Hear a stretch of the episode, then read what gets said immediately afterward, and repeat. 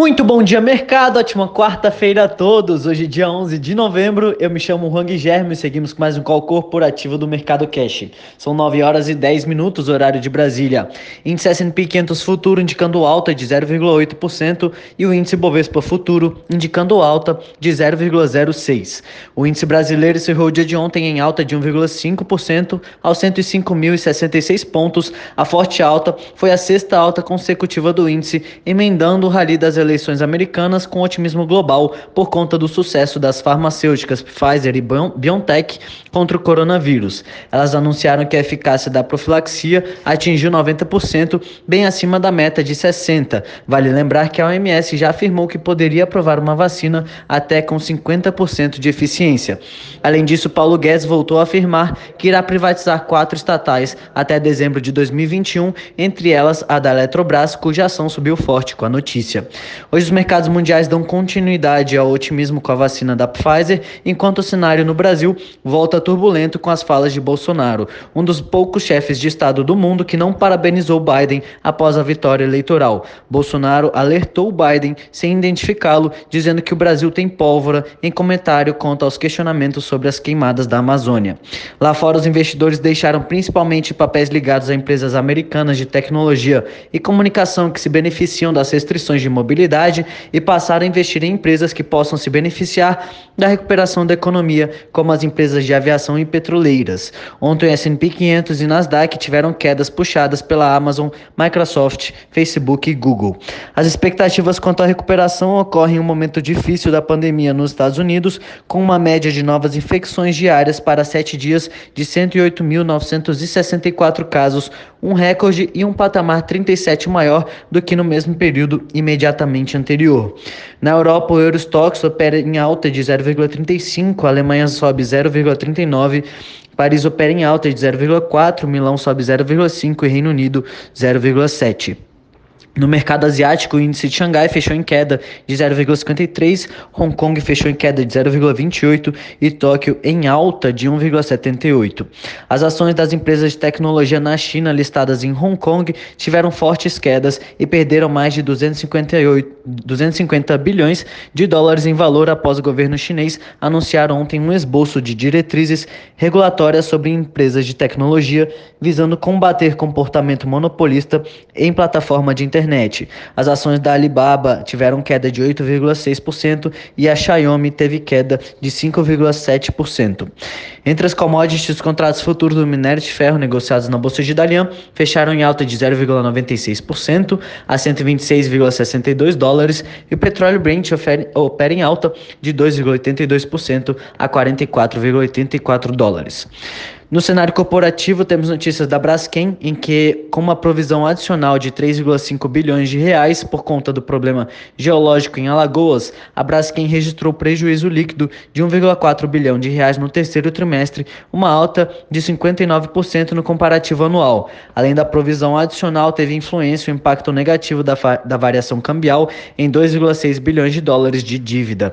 A receita da petroquímica teve alta de 19% no trimestre para 15 15,9 bilhões e o EBITDA totalizou 3,7 bilhões de reais, uma alta de 129%. BR Distribuidora. A BR Distribuidora registrou lucro líquido de 335 milhões de reais no terceiro trimestre, uma queda de 74,9% ante o mesmo período do ano passado. Com vendas afetadas pela pandemia e a comparação com o segundo trimestre, houve uma recuperação. O EBITDA ajustado da maior distribuidora de combustíveis do país aumentou 1,8% no período, na comparação com o ano passado, para 834 milhões e avançou 2,2% ante o trimestre anterior. A receita líquida apresentou redução de 13,2% em comparação com o mesmo período do ano passado para 21,1 bilhões de reais em função principalmente na queda de volume dos produtos vendidos e redução do preço médio de realização. Carrefour. O Carrefour Brasil anunciou na terça-feira lucro líquido ajustado de 757 milhões no terceiro trimestre, uma alta de 73,1% sobre o mesmo período do ano passado, com forte crescimento de vendas e controle de custos. No período, o resultado operacional medido pelo EBITDA consolidado ajustado cresceu 18,6% para 101,34 bilhão de reais, enquanto a margem cedeu para 7,7% frente aos 8,2% um ano antes, em razão de provisões excepcionais adicionadas no banco do grupo. Na unidade Atacadão, o EBITDA ajustado atingiu 984 milhões, uma alta de 51,4% ano contra ano. No final de outubro, Carrefour Brasil já havia divulgado o crescimento de 29,9% nas vendas brutas, excluindo combustível no terceiro trimestre, ante o mesmo período do ano passado, para 18,7 bilhões. As vendas mesmas lojas da rede cresceram 26,6%. Movida. A locadora de veículos Movida registrou lucro líquido no terceiro trimestre de 37 milhões, uma queda de 38% frente ao mesmo período do ano passado. O resultado foi, no entanto, um 14 vezes maior do que o do trimestre imediatamente anterior, que fora de 2,6 milhões. O EBITDA foi de 213,2 milhões, uma alta de 14% na comparação anual, e a margem EBITDA foi de 20,6%, uma alta de 1,8 pontos percentuais frente ao mesmo período período do ano passado. No terceiro trimestre, a receita líquida teve alta de 3,6% para 1 bilhão de reais. Banrisul, o Banco do Estado do Rio Grande do Sul, informou na terça-feira que seu plano de desligamento voluntário, lançado recentemente, terá impacto de 180 milhões de reais com os custos de implementação e uma economia anual estimada de 160 milhões a partir do ano que vem. A instituição havia avisado em setembro um PDV negociado com o sindicato envolvendo até 1.500 empregados, mas que teve adesão de 903 funcionários. Aeres. A ação da Aeres estreia hoje na B3. A companhia é uma produtora de pás para turbinas de energia eólica, sendo a maior fabricante do país, criada em 2010. Cada papel saiu a 5,5, abaixo da faixa estimativa pelos coordenadores da operação, que a ação variaria é, entre 6,50 e 8,10. A companhia tem duas fábricas no complexo de Pecém. Segundo a Aeres, a cerca de 70% do potencial eólico do Brasil está a menos de 500 quilômetros dessas unidades, onde produz equipamentos para Vestas, General Electric, Nordex e VEG. A Aeres totalizou uma receita líquida de 753 milhões de reais no primeiro semestre deste ano, equivalente a uma alta de 27% ante o mesmo período do ano passado. Além disso, afirmou que em 2023 pretende ser uma das 500 maiores empresas do Brasil.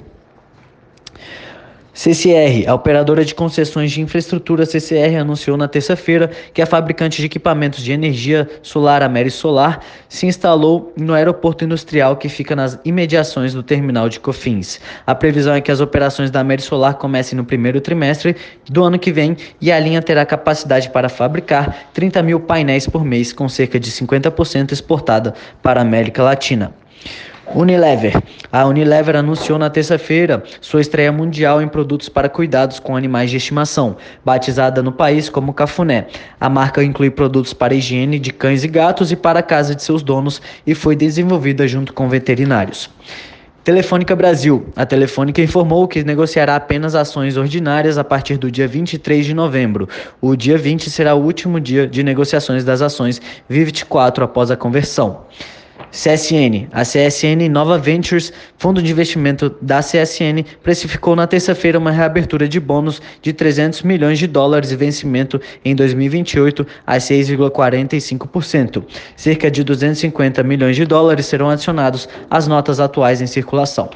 Por hora, estas são as principais notícias. Desejo a todos um excelente dia e ótimos negócios. Um forte abraço.